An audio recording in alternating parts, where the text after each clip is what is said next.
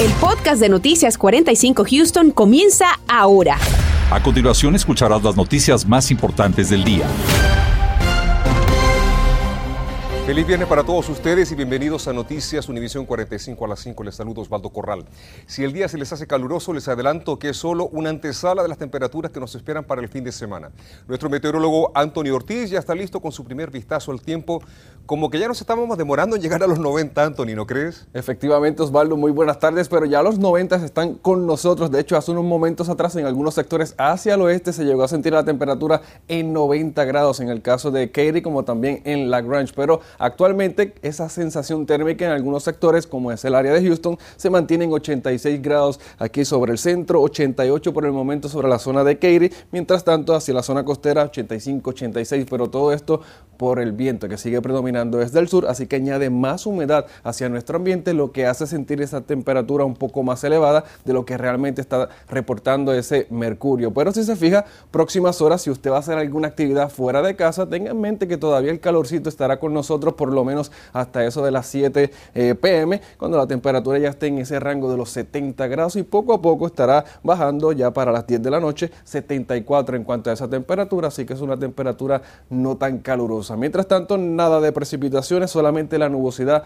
ha invadido gran parte del sureste de Texas, pero no hemos divisado nada de lluvias por el momento y así va a continuar lo que es la tarde y noche aquí en el área de Houston. Y lo muestro en uno de los modelos, vea que gran parte de la región todavía con condiciones muy estables, pero mañana bien temprano pudiéramos tener nubosidad abundante a través del área sureste de Texas. Más adelante hablaremos de la oportunidad de lluvia que ya se muestra en mi pronóstico y de las temperaturas que estarán sintiéndose más de 90 aquí en Houston.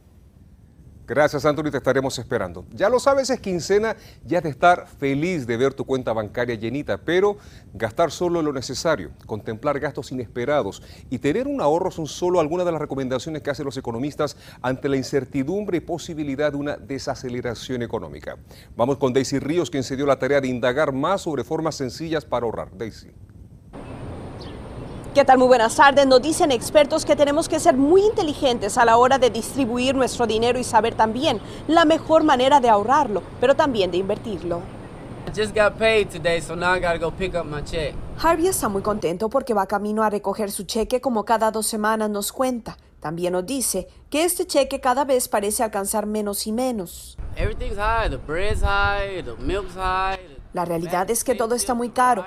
Trato de dividir mi dinero en gasolina, comida, lo más básico, pero manejo una camioneta, así que gasta mucho combustible y además no me excedo en gastos extras, pero el salario sigue siendo el mismo.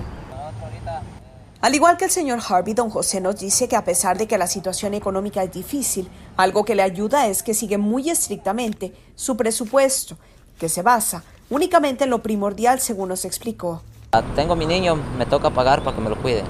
Y digo, esto es para esto, y esto es para el gas de la semana. Y, ya si me queda, por ejemplo, me quedan 500 dólares o 300 dólares, los mando para Honduras.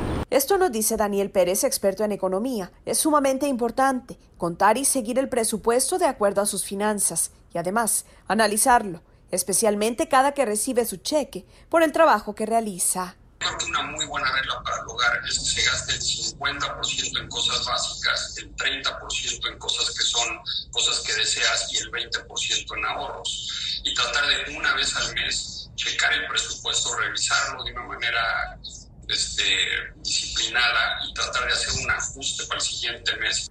El reto más grande siempre es separar dinero y ahorrar. Por eso se sugiere que para empezar a ahorrar, usted considere lo siguiente, revisar su presupuesto, compararlo con los gastos mensualmente, reducir sus deudas, pagar a tiempo las tarjetas de crédito y además ser muy disciplinado.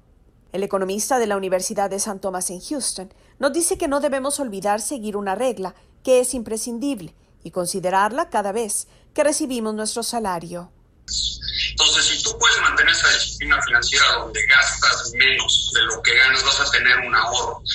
Sin lugar a dudas, anticipar los gastos y buscar distintas maneras para ahorrar su dinero será lo mejor que usted pueda hacer para mantenerse también dentro de su presupuesto. Reporto para Noticias Univisión 45, Daisy Ríos. Gracias Daisy, pero mientras la inflación parece ir en aumento, los casos de coronavirus en nuestra comunidad van en descenso. Pero aún así los científicos y la comunidad médica siguen atentos a cualquier desarrollo del virus. Esta tarde Claudia Ramos habló con un especialista a quien cuestionaste para ver si es que hay la posibilidad de una nueva variante este verano, Claudia. Así es, Osvaldo. Aunque pareciera que la pandemia ha terminado, la realidad es que pues seguimos viendo nuevos casos de COVID-19 en nuestra comunidad y en efecto el especialista con el que yo tuve la oportunidad de hablar esta tarde, debe de que la posibilidad de que una nueva variante se desarrolle para este verano. Pero primero me gustaría mostrarles cuál es el panorama actual de COVID-19 en nuestra comunidad. Como podrán observar, el porcentaje de positividad se encuentra en el 4%, mientras que la carga viral en las aguas negras es del 79%. El promedio de casos diarios en las últimas dos semanas es de 350 y las vacunas se dicen, según especialistas, que más de un millón de personas se encuentran completamente vacunadas en nuestra comunidad. Aunque todo esto pareciera buenas noticias, ya que los números son bajos, le pregunté al decano de la Escuela de Medicina Baylor si existe la posibilidad de una nueva variante este verano y esta fue su respuesta. Um, I think this is a temporary situation. I think things could get worse again Creo que la situación actual es temporal y pienso que las cosas podrían empeorar en las próximas semanas con la subvariante de Omicron, pero lo que realmente me preocupa es el verano y la posibilidad de una nueva variante. Él dice que existe esa posibilidad y por eso nos sigue invitando a nosotros, a la comunidad, a seguir tomando esas medidas sanitarias que ya conocemos, ya que el coronavirus, dicen expertos, sigue y continúa en nuestra comunidad. En el estudio, Claudia Ramos, Noticias, Univisión 45. Vamos a una breve pausa, pero al regresar una emergencia en casa le puede pasar a cualquiera, pero tú podrías evitar consecuencias peores con solo una app del 911. Ya te cuento cómo usarla. También discriminación racial y ratas. Una escuela local está en el banquillo de los acusados. Nosotros salimos a buscar respuesta de las autoridades y las obtuvimos. Además, ¿cómo que no hay lugares bonitos y seguros para disfrutar en familia? Te contaremos que nuevos espacios libres se están inaugurando en Houston. Continuamos con el podcast de Noticias 45 Houston. 48 horas es el tiempo que dan estos padres y madres a la escuela primaria Parkwood para solucionar lo que ellos denominan una plaga de ratas donde estudian sus hijos. Por otra parte, piden que se termine con lo que ellos denuncian una segregación por motivos lingüísticos y que aseguran es inconstitucional cuando se les pregunta, ¿tú, ¿hay alguien que habla español o, hay, o se habla más español en tu casa? Y las mamás contestan con la verdad que sí, se dice, ah, ok, estos niños tienen que ir a una escuela especial que muchas veces está a muy lejos de su, de su casa.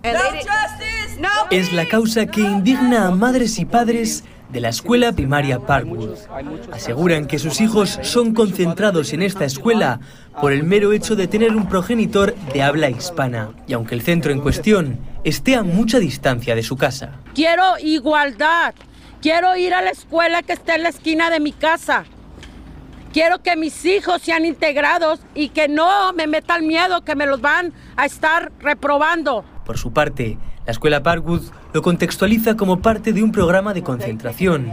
Sin embargo, existe otra causa que ha generado malestar entre los padres. Denuncian que hay una plaga de ratas en las mismas aulas en las que estudian sus hijos. Ante esto, la escuela Parkwood ha enviado el siguiente comunicado. En un comunicado, la escuela Parkwood señaló que existía un problema de presencia de ratas en la escuela y que habían dado una respuesta ante ello. Al persistir el problema, contrataron una empresa externa de control de plagas para colocar trampas de pegamento en el interior, cubriendo los orificios de la entrada y revisando regularmente las trampas de cebo, además de aprobar la ayuda de limpieza adicional para limpiar las aulas por la mañana antes de que llegaran los estudiantes. La escuela Parwood también ha añadido que funcionarios del Departamento de Salud acudieron a realizar una investigación al centro escolar y aseguran no se puede decir que haya una infestación de roedores. Para Univisión 45 Houston les habla Fernando Rentería. Gracias, Fernando. Bueno, cuando se trata de algo más serio que una queja, tenemos que llamar al 911 y ahora ellos cuentan con una herramienta que cambia las reglas del juego. Se trata de la aplicación Smart 911, una plataforma con la que equipos de emergencia tendrán más información de quienes estén en peligro. En la aplicación debe dar información como contactos de emergencia, historial médico, número de residentes en tu casa, mascotas, etc. Así cuando llegan los rescatistas ya tienen un perfil más claro de tu familia. Para más información visita la página smart911.com. Bueno, antes de que se venga la temporada de huracanes y el calor peligroso, hay que disfrutar al aire libre. Saben que hace algunos días pasé por el parque Milby y me pareció ver algunas novedades. Yo no quise quedarme con la duda y por eso invitamos a Beto Cárdenas del sistema de parque de Houston para que me saque de esta duda. Beto, muy buenas tardes. Gracias, gracias Osvaldo. ¿Cómo está? Beto, bueno, cuéntame, ¿qué fue lo que me pareció ver en el parque Milby? Mira, lo que viste allí y lo que ves por los parques, ah, por esa área de Sims Bayou, fue unos caminos nuevos. Ah, también tenemos, bueno, las plantas, todo lo que se puede disfrutar afuera ahorita con los niños, con nuestras familias, ah, está allí para poder disfrutar esta, esta temporada magnífica de ver en esa fotografía se me antoja ya ir en mi bicicleta a pasar eh, la tarde. Ahora, me imagino que este proyecto tiene que haber tomado mucho tiempo en concretarse. Cuéntame más o menos cómo fue el esfuerzo para lograrlo y por qué en ese sector de Houston. Sí, mira, esto fue un deseo, fue una imagen que hemos tenido por muchos, muchos años aquí en Houston. Pero en 2012, los, ah, nuestra organización puso enfrente con la ciudad y los votantes una oportunidad tener fondos públicos y los privados para poder ah, estos caminos, para poder ah, mejorar nuestros parques y con eso se disfrutó esa oportunidad. ¿Por qué esta área de Houston? Porque es de, como cada otra área de Houston. Cada eh, área debe de tener esta oportunidad para las familias, para los niños, para todos nosotros, para poder jugar afuera y disfrutar nuestros caminos. Y esto mejora la calidad de vida de nuestros vecindarios, es increíble. Bueno, me imagino que esto vamos a celebrarlo con bombos y platillos, así que cuéntame cuándo lo ven a inaugurar y aprovecho de preguntarte si estamos invitados. Están invitados usted y todos. Mañana, ah, el sábado, vamos a estar allí ah, empezando a las 11 y vamos a inaugurar este camino, este proyecto ah, que es parte de, de, todo el plan de Houston de tener todos ah, nuestros caminos, nuestros ah, parques, ah, todos en una línea, ¿verdad?